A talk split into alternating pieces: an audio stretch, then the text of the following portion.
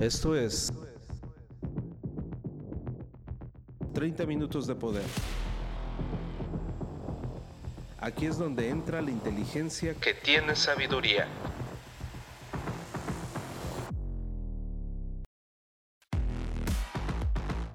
Transfórmate rehaciendo tu mente. The Hypermind.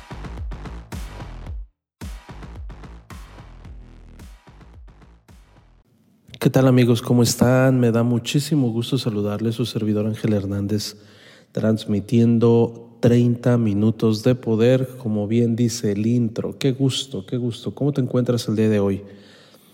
Fíjate que mm, en nuestros viajes nos ha tocado estar grabando de día, mediodía, media tarde, en la noche. En esta ocasión estamos de madrugada, y procurando que el silencio sea lo, lo, lo, lo más aceptable posible para poder transmitir. Y pues bueno, la función debe continuar, sobre todo cuando los temas están apasionantes, están buenísimos.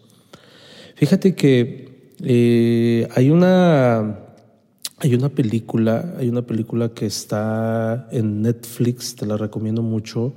Se llama, se titula Old Henry o el viejo Henry, como le quieras llamar. Para empezar, es una de mis películas, de mis géneros favoritos, que es las películas del oeste, películas de vaqueros. Para todos aquellos que tenían incertidumbre sobre cuál es mi género favorito, las películas de vaqueros me apasionan, me encantan.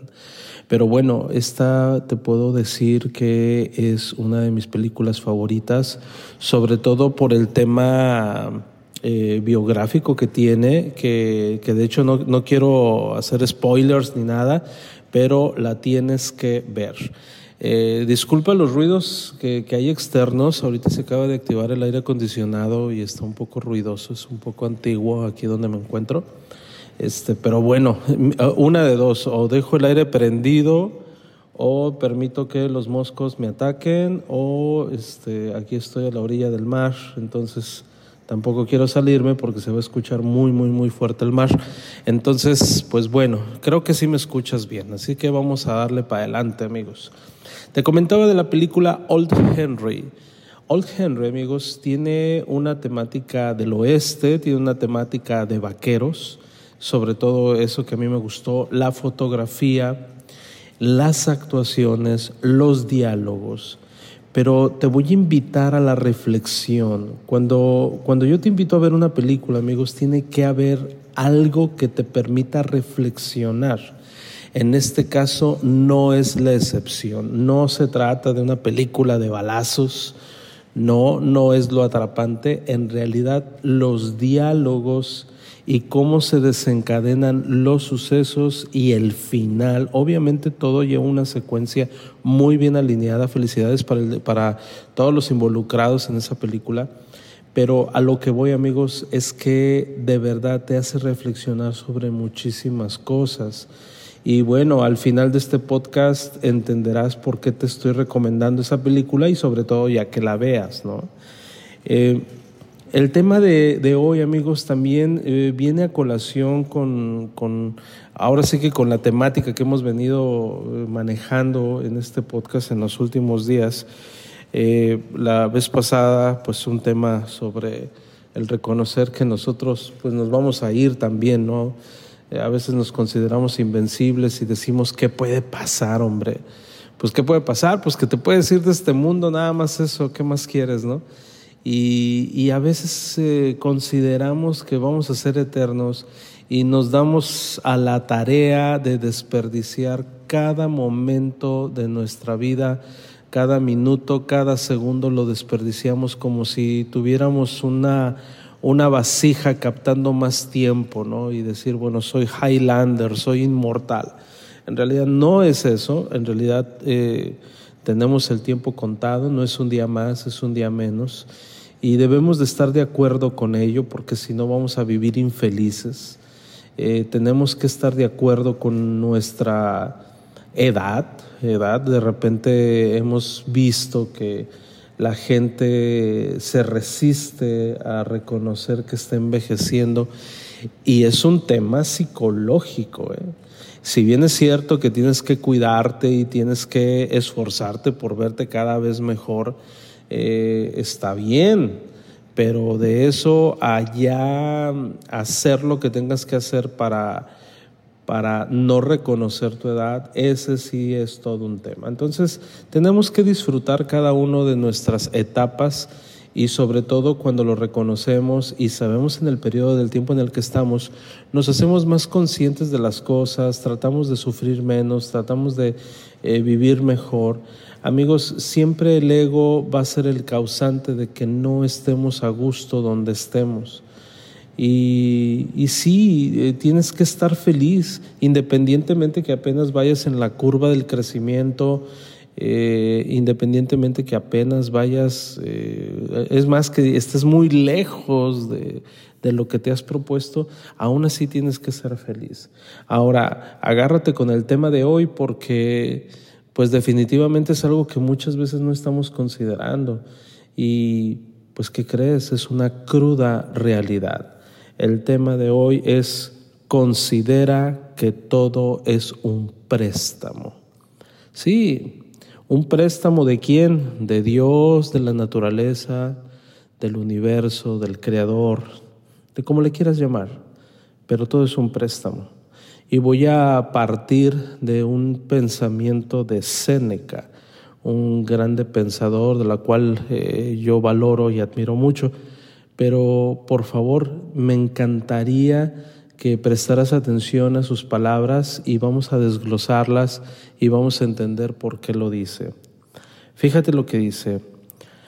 No nos envanezcamos como si nos encontrásemos entre cosas nuestras. Solamente las tenemos prestadas.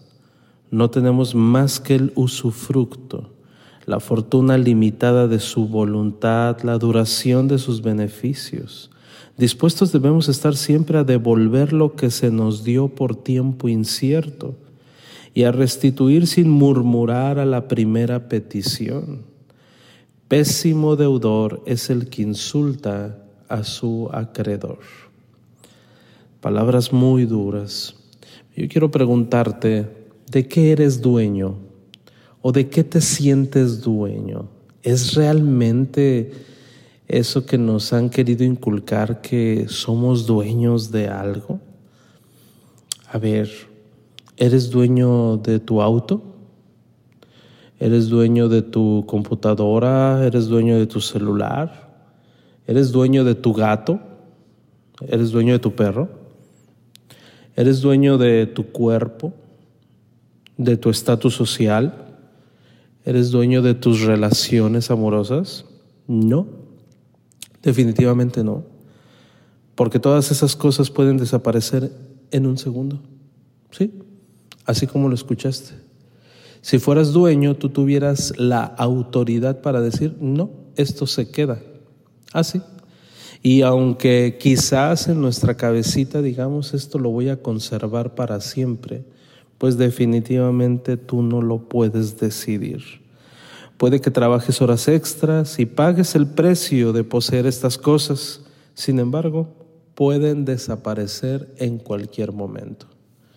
El podcast pasado hablábamos de que no eres eterno, pero ahora estoy hablando de que tus cosas no son eternas. Ah, cómo nos encariñamos sobre todo con las cosas materiales. Nos encariñamos tanto tenemos un apego como si fueran a ser eternas. Construimos y edificamos como si fuéramos a vivir eternamente. Hay un tema de mi libro, Haciendo Nuevas Todas las Cosas, que por cierto te lo recomiendo ampliamente, donde dice que en menos de 100 años vas a estar muerto. De hecho, estaremos todos muertos, todos los que estamos escuchando este podcast en este momento.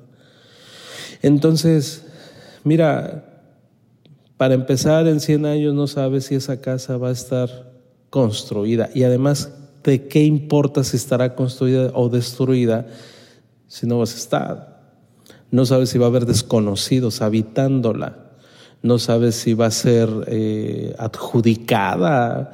No sabes si, no sé, si va a ser usada para fines totalmente en contra de tus principios y valores. Pero bueno, te invito a que lo pidas, este, precisamente lo puedes pedir por Amazon, así es que te va a llegar a cualquier parte donde tú estés.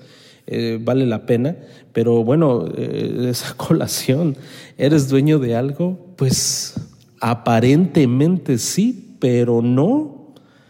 El destino, la mala suerte o como le quieras llamar, o la muerte pueden despojarte de ellas y ¿qué crees? Sin avisarte sin avisarte.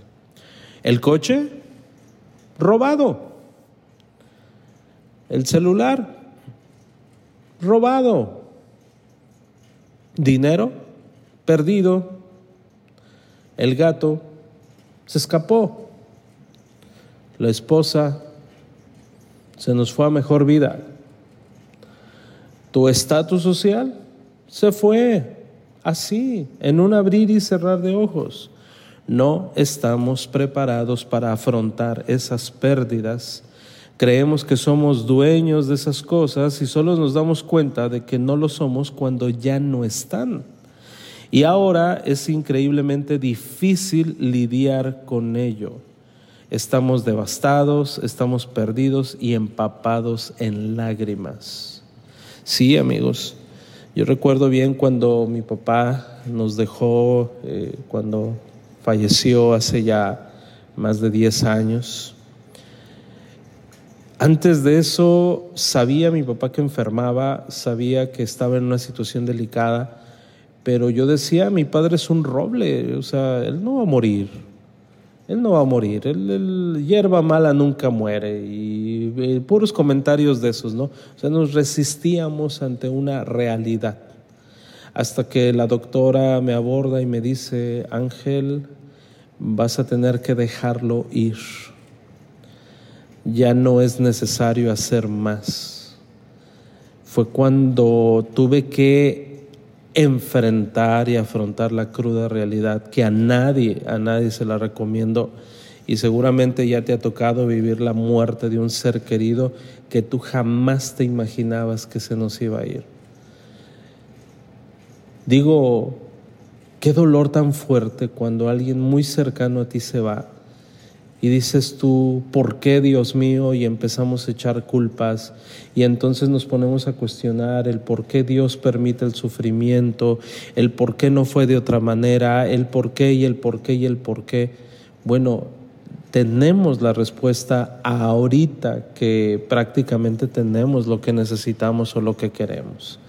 Hay personas que nunca se recuperan de una pérdida, eh, en lo personal, yo diario recuerdo a mi padre y diario recuerdo eh, sus enseñanzas, a veces con dolor y a veces con alegría, pero de que está presente, está presente y de que a veces no me cabe en la cabeza cómo es posible que no está, cómo es posible que no conozca a, a la demás familia, cómo es posible que se esté perdiendo de tantas cosas eh, quizás de, los éxitos de sus hijos.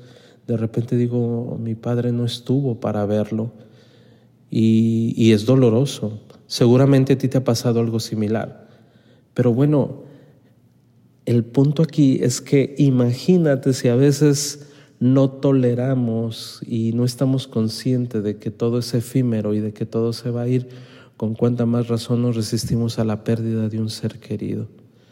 Es tan doloroso, amigos, y la verdad, hasta yo ahorita que te estoy comentando, se me pone la piel chinita. ¿Por qué? Porque también tenemos familia, tenemos hijos, y el simple hecho de pensar de que todo nos es prestado, nos cuesta trabajo reconocerlo, pero no podemos hacer nada ante la hora de la hora. Lo único que podemos hacer es estar agradecidos y, y pues pedirle al de arriba que nos los mantenga con vida ¿sale? Ya las demás cosas es lo de menos, eh, de verdad. Si bien es cierto que tenemos que ser agradecidos por todo y obviamente también por las cosas materiales, tenemos que estar conscientes de que en cualquier momento se nos puede ser quitado. ¿Por qué? No lo sé, así funciona y lo que sí es que está bien que ames, ames a los tuyos, a los que están con vida. Me refiero a los seres humanos, a los seres vivos, a los animalitos, ámalos. pero a las cosas no, porque de hecho son más efímeras todavía y yo no le veo el, caso que te encariñes con una casa, con una ubicación geográfica, eh, un automóvil, pero hay gente que, híjole, se le va la vida nada más con el celular extraviado. Entonces vamos a tener muchísimo, muchísimo cuidado con ello. Pero fíjate, eh, el, el no reconocer que las cosas se nos pueden ir en cualquier momento, hace que no podamos manejar las pérdidas, porque para empezar no somos conscientes de la posibilidad de perder esas cosas. Nunca pensamos en los malos acontecimientos con antelación y nos pillan por sorpresa. ¿Por qué podemos ser tan inconscientes, amigos? ¿Por qué? Pues es la ignorancia. Es la ignorancia, no hay otra cosa. Fíjate, en su carta de consuelo a Marcia, se pregunta cómo podemos ver pasar por delante de nuestras casas tantos cortejos fúnebres y no pensar en la muerte. Estoy hablando de Séneca, ¿no? Muchos funerales son tristes, pero seguimos convencidos de que nuestros hijos no van a sobrevivir, nos van a sobrevivir, perdón. Sí, es lo que quise decir. O sea, vemos que se muere el hijo de la señora fulana, vemos que lo que le sucedió a los vecinos de enfrente o a nuestros compañeros de trabajo y nosotros decimos, a nosotros no nos va a ocurrir eso. No, no cabe en nuestra cabeza. Vemos las desgracias ajenas y creemos que a nosotros no nos va a ocurrir y por lo tanto cuando ocurre nos toman por sorpresa de verdad. Es como, por ejemplo, en estos momentos estar observando que hay una guerra, eh, hay una guerra en alguna parte del mundo, y entonces decimos, qué bueno que estamos en esta parte del planeta donde no ocurre nada pero honestamente no es así. Ocurren muchas cosas, muchísimas cosas feas y tristes y súper dolorosas y por lo tanto te tienes que mantener eh, consciente de la situación en la que estás viviendo. Es muy doloroso, es muy triste amigos. Ahora, no se trata de vivir en tristeza todo el tiempo y agobiados por lo que puede suceder sino todo lo contrario. Tenemos que valorar cada minuto, cada segundo de lo que tenemos, porque puede ser que ya no esté. Así de sencillo. Y no en un tono de tristeza, sino en un tono de alegría y aceptación.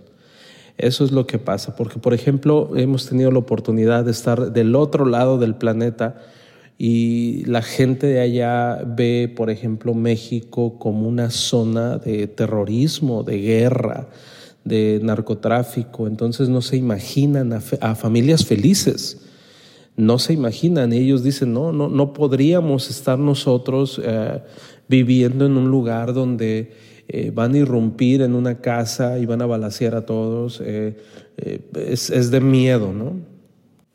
Se imaginan que es un lugar sin ley en la que todos vivimos encerrados con el miedo. Y bueno, aunque en algunas partes así es, en cualquier parte de la República, eh, hablando de México y también de algunos países latinoamericanos, si no es que en todos, existe la incertidumbre de que en cualquier momento nuestra situación cambia. Y en cualquier parte del mundo, ¿no? En cualquier parte del mundo. Es curioso, pero... Eh, aún en primer mundo, eh, me, da mucha risa porque, por ejemplo, está mm, la gente que vive en México y dicen, podemos hacer esto allá en Estados Unidos, allá en Estados Unidos no ocurriría. Ahí estamos cayendo en un error. Secuestros, asaltos, injusticias, violaciones, eh, niños robados, está en todos los países del planeta en todos. Entonces a veces lo que hacemos es bajar la guardia. ¿Qué tenemos que hacer, amigos? Primero, cuidar, cuidar a los nuestros como personas. vuelvo a repetirte, a nosotros entre humanos. En segundo, con todos los seres vivos. Lo demás es lo de menos. Y aún si cuidándonos, si echándonos la mano y ayudándonos unos a otros, va a haber daños colaterales, va a haber resultados no deseados. Aún así, amigos, tenemos que estar eh, avantes y continuar con nuestra vida. Es, es muy, muy doloroso este tema que te estoy diciendo, pero es muy necesario y, y pues te estoy invitando al disfrute de lo que tienes ahorita. Entonces, de hecho, fíjate, ya tienes el poder adquisitivo, ya tienes dinero. Ese es uno de los errores que cometen los nuevos ricos. Llegan a tener mucho dinero y creen que ya tienen resuelta su vida y desgracias ya no va a haber. Y no me canso de decirles que el peor error que podemos cometer es que cuando ya tenemos dinero creemos que la vida ya está resuelta y eso es falso, apenas empieza cuando tu cerebro ya está libre de pensar en perseguir la chuleta, como decimos aquí en México, de estar trabajando por un peso, entonces tu cerebro está libre para pensar otra sarta de tonterías y posteriormente a meternos en problemas y a no valorar. Hacemos todo menos valorar. Entonces, debería de ser al revés. Si tu, si tu situación económica ya mejoró, entonces valora lo que no podías valorar cuando apenas estabas luchando por el dinero. Pero hacemos absolutamente todo lo contrario. Nos manifestamos arrogantes, le dedicamos menos tiempo a la familia, a los nuestros, a nuestras comunidades, a la gente que nos sigue. Dejamos de dedicarle tiempo cuando en realidad tiene que ser al revés ¿Qué legado estás dejando? Acuérdate que en el podcast pasado aprendimos de que ni tú eres eterno, pero en el podcast de hoy estamos aprendiendo de que todo, absolutamente todo es prestado. Muchas personas ricas pierden todas sus posesiones y sin embargo no pensamos que a nosotros nos va a ocurrir. Decimos, ay, pobrecito, mira, cayó en la ruina. A nosotros no nos va a ocurrir eso. No, también nos puede ocurrir. Aun si eres un excelente economista, aun si eh, de verdad eh, cuidas cada uno de los detalles para no perder el dinero, en cualquier momento lo puedes perder. Eh, tú ves por la calle letreros de se busca, gatito perdido, se recompensa, mi perrito se extravió y nosotros creemos que nuestros propios animalitos jamás podrían perderse. ¿Cómo podemos ver, amigos, tanta desgracia en el mundo que nos rodea y no pensar en que puede ocurrir en nuestras propias vidas? Claro que puede ocurrir, no somos ni especiales en el aspecto de que somos inmortales o tenemos un don. No, eh, hay personas que les ha ido bien en la vida y, y gracias y felicidades por ello. Sin embargo, eso no te hace que no te va a ocurrir nada. Existen personas que dicen, bueno, gracias a Dios he, corrido con suerte, soy un tipo de mucha suerte. Claro, pero nunca debes de tentar a la suerte. Así de sencillo. Yo también me considero un tipo de suerte y digo, gracias a Dios hemos atravesado situaciones difíciles, sin embargo aquí estamos. Pero si te pones a pensar, todos tenemos suerte. ¿Por qué? Porque me estás escuchando este podcast el día de hoy. Entonces has corrido con suerte, aquí te mantienes todavía, pero eso no quiere decir que puedes tentar a la suerte y decir, a mí no me va a ocurrir, a mí no me va a pasar nada. ¿Por qué? Porque es como cerrar los ojos ¿Cómo podemos ver tanta desgracia, amigos, y no creer que nos va a ocurrir a nosotros? Es cerrar los ojos, lo ignoramos, nos creemos invencibles, damos las cosas por sentada. Esta ignorancia, eh, pues nos va a costar carísimo, amigos, en el día en que ya no tengamos. Nos va a costar muy cara y vamos a acabar devastados e incapaces de hacer frente a la situación. son temas duros, ¿verdad?